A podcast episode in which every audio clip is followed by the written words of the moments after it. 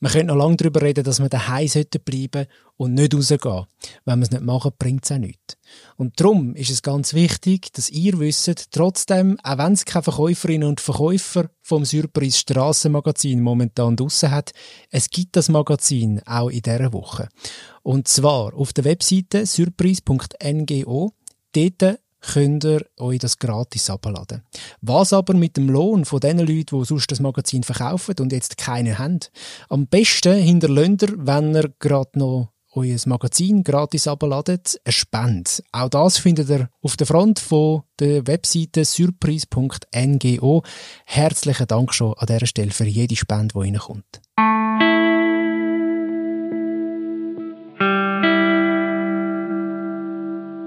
Es ist der radikalisierte, der extrem radikalisierte Kern dieser, dieser Gruppe.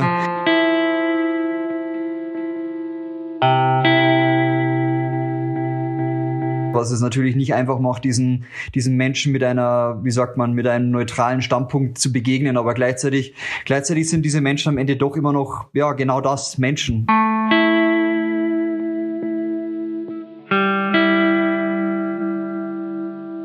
Was viele europäische Regierungen aber gerne übersehen oder unter den Tisch fallen lassen, ist, dass diese Menschen ein viel größeres Sicherheitsrisiko darstellen, wenn man sie nicht korrekt ähm, legal zurückführt.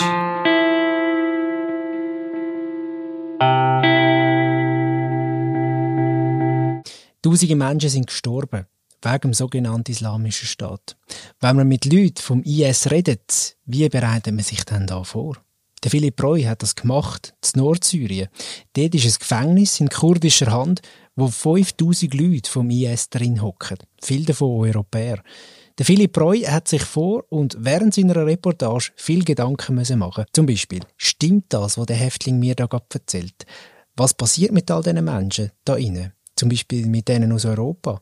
Kommen die irgendwann wieder zurück in die Schweiz, auf Deutschland oder auf Frankreich? Und wenn ja, wie?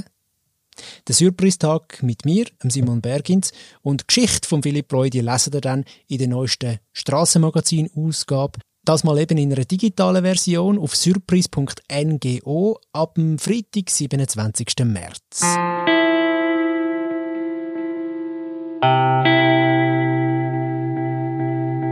Ein, zwei Fragen zu dir. Ich äh, habe noch äh, deine Webseite angeschaut. Du hast Islamwissenschaften studiert in Berlin.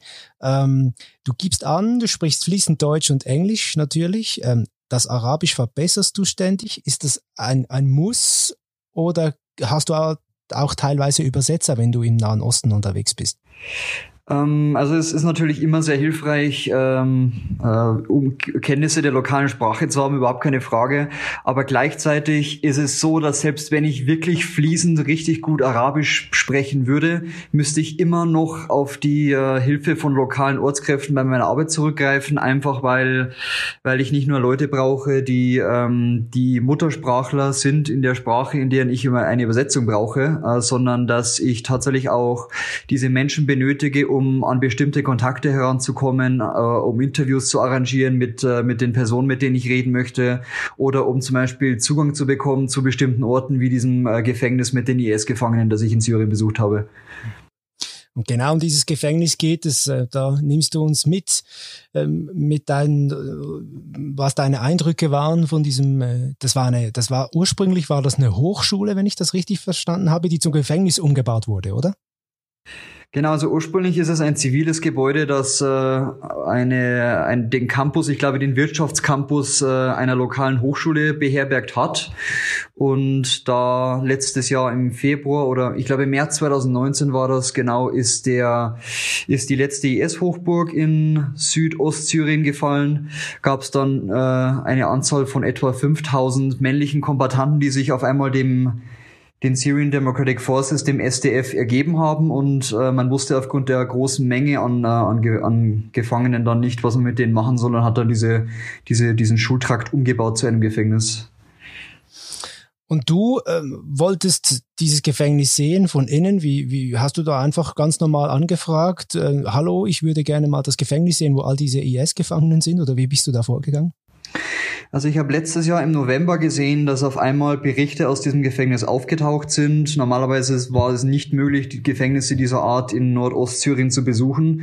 Und dann im November hat sich das geändert. Auf einmal gab es immer mehr journalistische Berichte aus diesen, aus diesen Einrichtungen. Es gibt ja mehr als eine, wobei diese eine Einrichtung, in der ich auch war, die mit Abstand größte ist.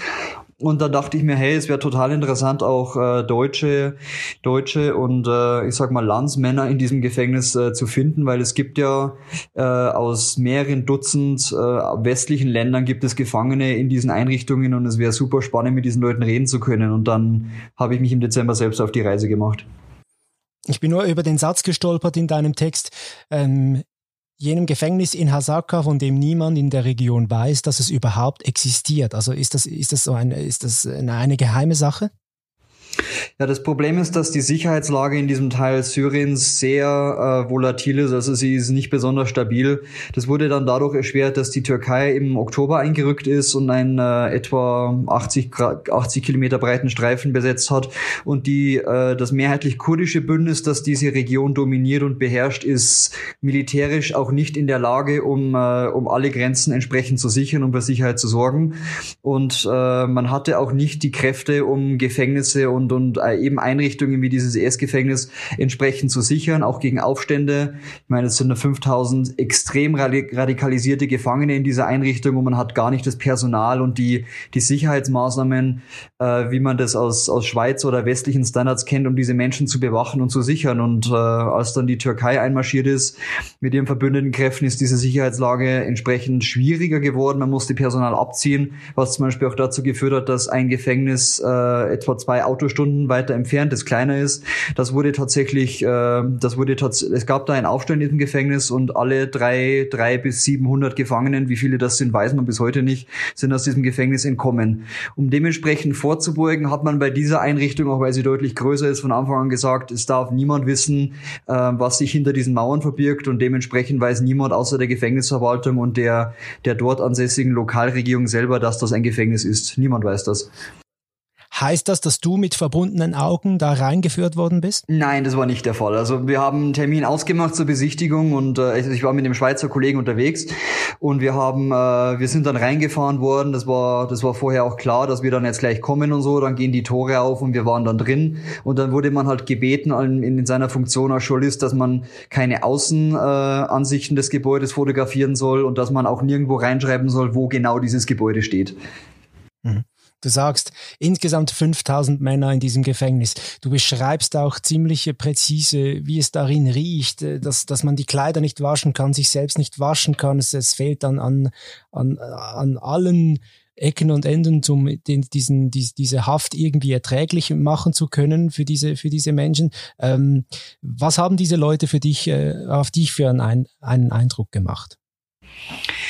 Ja, ich bin, ich bin mit sehr ambivalenten und zwie, äh, zwiegespaltenen Gefühlen aus diesem Gebäude auch wieder rausgegangen, weil äh, ich meine, man muss sich schon bewusst, bewusst führen, dass diese Menschen, die dort einsitzen, in dem allerletzten vom IS kontrollierten Dorf Syriens noch waren, auch bis, bis zuletzt ausgehalten haben. Ähm, es ist der radikalisierte, der extrem radikali radikalisierte Kern dieser, dieser Gruppe, ähm, die bis zum Schluss ausgehalten haben, bis zum Schluss den, der Ideologie und den, äh, den, bis der Ideologie des Islamischen Staats auch treu geblieben ist. Und diese Menschen sind jetzt alle mehr oder weniger zentralisiert in einem Gebäude, was es natürlich nicht einfach macht, diesen, diesen Menschen mit einer, wie sagt man, mit einem neutralen Standpunkt zu begegnen. Aber gleichzeitig, gleichzeitig sind diese Menschen am Ende doch immer noch, ja, genau das, Menschen. Und sie haben, wie jeder andere eigentlich auch, ein Recht auf so die, die Basic Needs, die, die, die Fundament fundamentalen ähm, Human Rights, die ihnen eigentlich zustehen würden. Ne? Das, aber das ist in diesem Teil der Welt natürlich extrem schwer, vor allem weil es mit, den, mit der kurdischen Selbstverwaltung nicht mal einen offiziellen Ansprechpartner gibt, mit dem man über die Unterbringung dieser Menschen reden und verhandeln kann. Was es zum Beispiel auch für Einrichtungen wie das, das, das internationale äh, Rote Kreuz in Genf, was es für die unheimlich schwer macht, solche Standards aufrechtzuerhalten, weil man, man hat zwar dieses Gefängnis besucht, so wurde mir das vom, vom Roten Kreuz mitgeteilt, gleichzeitig ist es nicht möglich, äh, äh, ist es, sind denen die Hände gebunden äh, rechtlich, weil man einen offiziellen Ansprechpartner braucht. Und der offizielle rechtliche Ansprechpartner in diesem Fall wäre die Regierung in Damaskus, die aber in diesem Teil Syriens keinerlei Hoheit hat. Äh, was überwiegt denn, wenn du so, wenn du jetzt äh, beschreiben müsstest, äh, was überwiegt bei den, bei den Gefangenen? Wollen sie wieder lieber zurück in die Obhut des islamischen, äh, des islamischen Staates oder gibt es doch einen Großteil, vor allem von den Europäern, die vor allem zurück ins europäische Heimatland wollen? Ähm, also was wirklich in diesen Köpfen tickt, kann, glaube ich, niemand genau sagen, weil alle diese Gefangenen sind sich sehr bewusst darin, dass westliche Journalisten sie besuchen, dass diese westlichen Journalisten in ihren Medien äh, diverse Sätze eben publizieren werden. Das wissen die alle ganz genau. Sie hatten auch genügend Zeit, sich darauf vorzubereiten. Äh, nicht wenige von denen sind noch sehr medienaffin. Sie, die wissen genau, wie sie sich verkaufen müssen. Ähm, Menschen wie mir gegenüber, was es unglaublich schwer macht, an diese Geschichte ranzugehen und, und wie viel Glauben man diesen, diesen Aussagen schenken soll. Grundsätzlich ist es so, dass, dass man natürlich weiß, die waren bis zum Schluss in die letzten Kämpfe verwickelt. Ich kann aber auch, ich kann aber auch mit, äh, ich kann aber auch niemandem, ich kann mit mit meinem Finger auf niemanden zeigen und sagen, du bist schuld und du hast Menschen getötet, weil ich, ich habe diese Beweise nicht. Es ist mir nicht möglich, äh, das, das zu beurteilen. Ähm, gleichzeitig wird man aber in diesem Gefängnis niemanden finden, der sagen wird, ja, ich habe Menschen umgebracht und man wird auch niemanden finden, der sagen wird, ähm, ich würde gern hier bleiben und ich möchte nicht nach Europa zurück. Alle sagen, sie würden gerne von ihren Regierungen wieder zurückgenommen werden, weil sie natürlich lieber in einem europäischen westlichen Gefängnis ihre Zeit absitzen würden, als in dieser Einrichtung in Nordsyrien. Mhm. Und da sind wir auch bei Europa, weil das ist auch ein Teil deiner Geschichte, äh, die du geschrieben hast. Äh, vielleicht mal grundsätzlich für Leute, die sich noch nicht so mit dem Thema auseinandergesetzt haben, äh, weshalb tut sich Europa, tun sich die europäischen Länder denn insgesamt schwer, solche Leute auch zurückzunehmen? Ja, es, es gibt eine ganze Vielzahl von Gründen, warum sich europäische Regierungen damit so schwer tun. Äh, ein offensichtlicher Grund, der sehr gerne vorgeschoben wird, ist, dass es rechtliche Hürden gibt. Also den, den Grund, den ich vorhin mit dem Rotkreuz angeführt habe, ist, dass man eigentlich einen, einen völkerrechtlich, den völkerrechtlich korrekten Ansprechpartner braucht für diese Art von, von Überführung und, und für die Art von Verhandlung, die man da führen muss, um diese Personen legal über eine Grenze wieder zurück nach Hause schaffen zu dürfen. Ähm, dieser Ansprechpartner wäre Damaskus. Damaskus hat aber keine Hoheit über dieses Gebiet und gleichzeitig sagen dann viele Regierungen, ja, mit den Kurden dürfen wir aber nicht reden, weil wir betreiben dort keine konsularischen Vertretungen, wir haben keine diplomatischen Beziehungen zu diesen nichtstaatlichen Akteuren, was wir definitiv sind. Ähm, ein weiteres, viel schwerwiegenderes Problem ist die Tatsache, dass äh, diese Menschen ein enormes Sicherheitsrisiko darstellen. Was viele europäische Regierungen aber gerne übersehen oder unter den Tisch fallen lassen, ist, dass diese Menschen ein viel größeres Sicherheitsrisiko darstellen, wenn man sie nicht korrekt ähm, legal zurückführt, wie man es eigentlich müsste, weil wenn diese Menschen wie durch den Gefängnisausbruch, den es letztes Jahr in einer anderen Einrichtung bereits gab, wenn diese Menschen so zurück nach Europa gelangen sollten über illegitime, illegale Wege, ohne dass es irgendwer mitbekommt, ist das viel, viel gefährlicher langfristig.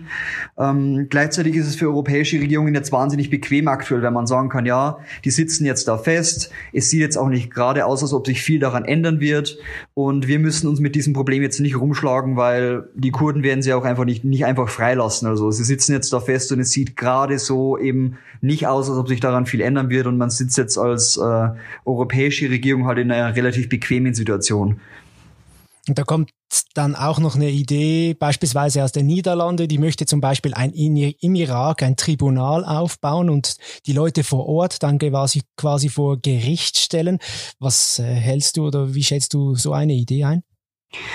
Ja, ich, ähm, also es, es gibt einige Lösungsansätze, wie man das Problem lokal lösen könnte. Dennoch ändert es eigentlich nichts daran, dass diese Menschen diese Verbrechen vorrangig in Syrien begangen haben. Also die Verbrechen sind ja vorrangig auf syrischem oder irakischem Boden geschehen. Eine Zusammenarbeit zwischen irakischen und syrischen Behörden gab es nur auf, äh, also es gab sehr, sehr wenige Beispiele dafür, dass es diese Zusammenarbeit gab, dass wirklich Leute überführt wurden. Ich glaube, die einzigen Gefangenen, die tatsächlich in Irak überführt wurden, bisher waren tatsächlich irakische Staatsbürger. Aber ansonsten gibt es da nicht wirklich viel fruchtbare Zusammenarbeit. Und das ändert auch nichts daran oder wenig daran, dass es, dass, dass die europäischen Regierungen völkerrechtlich eigentlich relativ eindeutig äh, diese Menschen zurückführen müssten. Also es wäre ihnen eigentlich äh, eine rechtliche Pflicht und eine moralische Pflicht, dass sie diese Menschen wieder zurückholen. Ähm, vielleicht noch kurz zu den Inhaftierten, die du besucht hast. 5000 Männern auf sehr kleinem Raum. Was ist eigentlich mit den, mit den Frauen und den Kindern? Weißt du, weißt du mehr da, darüber? Sind die in anderen Unterkünften untergebracht oder, oder ja, geht es, geht es denen wenigstens ein bisschen besser in der Gefangenschaft? Also für die, man hat bei der Gefangennahme ähm, von äh, von IS-Angehörigen hat man diese sofort aufgetrennt in äh, in männliche männliche Familienangehörige, die äh, die eindeutig Erwachsenenalter haben, also die an Kämpfen beteiligt gewesen sein könnten, und alle anderen, also sprich die Familien, Kinder, die Frauen. Ähm, und diese, diese, diese, diese Familienangehörigen wurden alle in ein zentrales Lager gebracht, das man Al-Haul, das man Al-Haul, als Al-Haul kennt. Das ist ungefähr so ein bis zwei Stunden Fahrzeit noch entfernt von dem Lager in Hasaka, wo ich war, oder von diesem Gefängnis, wo ich war. Und dort sind ungefähr so grob 70.000 Menschen untergebracht. Also so die, die gesamte, der gesamte Familienanhang dieser IS-Kombattanten ist in einem zentralen Lager untergebracht. Und dieses Lager ist aufgrund seiner extrem schlechten humanitären Bedingungen, eben weil es auch viel zu groß ist, viel zu überfüllt, ist es auch als, als Brutstätte des IS bekannt geworden, weil dort diese ganzen Familien eigentlich relativ unbehelligt innerhalb des Lagers mittlerweile eigene Gerichte eingerichtet haben. Ähm, zum Beispiel werden Frauen, die keine Kopftücher tragen, wurden angeblich schon von Gerichten zum Tode verurteilt und hingerichtet. Ähm, es gibt immer wieder viel Gewalt und äh, also die, die Einricht diese Einrichtung ist, ist wenig besser als die, äh, die Gefängnisse für die, für die Männer. Und mit, mit dem einzigen Unterschied vielleicht, dass sich die Frauen und die Familien dort relativ frei bewegen können innerhalb des Lagers, aber die Bedingungen selber sind ganz, ganz furchtbar, weil dort absolute, absolute Gesetzlosigkeit äh, herrscht und weil die menschlichen, die, die, äh, die Bedingungen, was Versorgung mit Grundgütern und Medizin und Wasser und Essen, weil die nicht wirklich besser sind. Also die Politik tut im Moment nichts, um diese Leute zurückzuführen, obwohl sie, wie du also erwähnt hast, eine rechtliche und moralische Pflicht eigentlich dazu hätten. Ähm, müssten dann wiederum vielleicht wir uns als Zivilgesellschaft mehr mit diesem Thema auseinandersetzen? Was denkst du? Also es müsste meines Erachtens noch einfach mehr, mehr Druck geben auf europäische, also ich meine, es gibt einige europäische Regierungen, die ja tatsächlich Menschen bereits zurückgeführt haben. Ähm, aber das sind einzelne Beispiele von, von ganz wenigen Überführungen. Äh, es wurden nie in großen Zahlen Menschen zurückgenommen. Und ja, es sollte eine, eine, eine, zivilgesellschaftliche Debatte eigentlich geben. Es sollte Druck gemacht werden auf westliche Regierungen, dass diese Menschen zurückgenommen werden. Weil mit jedem Tag, der vergeht, wird das für die kurdische Selbstverwaltung schwieriger, diese Menschen zu, ähm, wie sagt man ja, zu verwalten eigentlich. Auch weil das, weil das Geld und Ressourcen kostet, die sie dort nicht haben. Und weil sich diese Menschen auch weiter radikalisieren werden und können und äh, weil man eigentlich eine langfristige Lösung finden müsste. Und am schlimmsten ist ja eigentlich, dass die Kurden keinerlei, keinerlei Legislative oder Gerichts, Gerichtsbarkeit haben, die diese Menschen vor Ort verurteilen könnte. Die Kurden können das gar nicht, auch wenn sie es gerne würden. Dann muss ich aber doch anschließend fragen, siehst du denn Hoffnung, dass man diese Lage für alle Beteiligten irgendwie auf eine äh, humane Art lösen kann? Momentan sehe ich darin relativ wenig Hoffnung, muss ich zugeben, weil der, der Status quo spielt einfach dem Westen gerade sehr in die Hände, weil es gibt jetzt sehr, sehr wenig Druck, gerade diese Menschen zurückzunehmen, ähm, weil man hat, man hat natürlich keinerlei Druckmittel ähm, von seitens der Kurden, auch weil ähm, weil man ja mit den, mit den Kurden im Nordirak ja relativ gute Beziehungen hat. Die Bundeswehr, die, die Armee Deutschlands unterhält dort ja auch ein Trainingscamp zum Beispiel für diese Kräfte. Aber man hat den, äh, den Ableger, den, den Ableger der, der Arbeiterpartei Kurdistans, die in Syrien ja gerade das Sagen haben, die hat man eigentlich immer als Terrororganisation betrachtet. Deswegen ist es mit, die, ist es sehr, sehr schwer möglich, dass man mit diesen Menschen offizielle diplomatische Kanäle unterhält und aufnimmt. Vielleicht noch zum Schluss etwas, äh, was deine Erfahrungen mit den äh, Inhaftierten betrifft. Du hast erwähnt, dass äh, manche von ihnen auch mediengewandt sind, dass viele auch wissen, dass wenn sie gewisse Sätze sagen, dass die dann äh, Widerhall finden in westlichen Medien, Zeitungen und so weiter. Ähm, wie geht man denn aus deiner Sicht als Reporter damit um, dass man, dass man das immer auch mit berücksichtigen muss, dass da immer noch irgendwie ein eine, eine politische Agenda oder ein Eigeninteresse mehr gewichtet wird, als einfach nur zu erzählen, wie, wie die Lage im Moment ist. Also wie gehst du mit dieser, mit dieser Situation um? Also für mich ist es als Journalist erstmal so, dass ich vor allem irgendwo hingehe, weil ich äh, die Geschichten von Menschen erzählen möchte und äh, weil mich einfach interessiert, wie äh, oder weil mich konkret interessiert hat, wie diese Gefangenen in diese Situation kamen, in der sie jetzt sind. Ähm, bei dem Deutschen zum Beispiel, mit dem ich geredet habe, das war ein Hamburger, Äh, bei dem war es so, dass er mir gesagt hätte, dass er, dass er niemals in Kämpfe verwickelt gewesen wäre und dass äh, er auch vieles von dem, was, was im islamischen Staat so passiert wäre, diese ganzen Enthauptungen etc., dass er von all dem gar nichts mitbekommen hätte. Ne? Und für mich, für mich ist es so, ich werte das während des Gesprächs erstmal nicht, was er sagt. Gleichzeitig bin ich mir sehr um die Fakten, um, um, um, ich bin mir sehr um die Fakten bewusst. Also ich weiß einfach, dass heutzutage in einem digitalen Zeitalter, in dem Social Social Media etwas völlig Normales ist, auch als der islamisch, auch im islamischen Staat in Syrien. Die hatten alle Internet, die hatten alle Social Media und ich meine, da bereits, bereits damals während der, während des Dritten Reichs, im, während des Dritten Reichs haben viele Leute gesagt, sie hätten nichts mitbekommen. Auch Leute, die relativ nahe an Konzentrationslagern gewohnt haben, meinten, sie hätten nichts mitbekommen. Das ist relativ unwahrscheinlich und Besonders heute im Jahr 2019, 2020 und die Jahre davor, als der Islamische Staat am Höhepunkt seiner Macht war, klingt das natürlich sehr, sehr hanebüchen. Also ich kann ihm, ich habe halt keine Beweise dafür, dass das, was er sagt, eine Lüge ist. Gleichzeitig habe ich das Recht, das anzuzweifeln. Und äh, ich, ich weiß einfach um die Fakten und ich weiß einfach, was mir ähm, die Menschen erzählen, die damals unter dem islamischen Staat gelitten haben. Ich habe sehr viele von diesen Menschen getroffen und ich höre, was diese Menschen gesagt haben und was sie erlitten haben. Ganz, mal ganz zu schweigen von den Leuten, die gar nichts mehr erzählen können, weil sie nämlich alle tot sind. Und ich kann das auf zwei Seiten gegenüberstellen. Und das ist, das ist, glaube ich, so das Mindeste, was ich machen kann, dass ich von beiden Seiten äh, die Worte und die Erzählungen nehme und dass ich versuche zu finden, was denn die Wahrheit war oder wo, wo denn dazwischen die Wahrheit lag oder die Realität. Das wird allerdings immer nur eine Annäherung sein, weil was, was wirklich Sache war, das kann ich nur sehr schwer herausfinden. Philipp, besten Dank für das Gespräch. Ja, sehr gerne. Vielen Dank.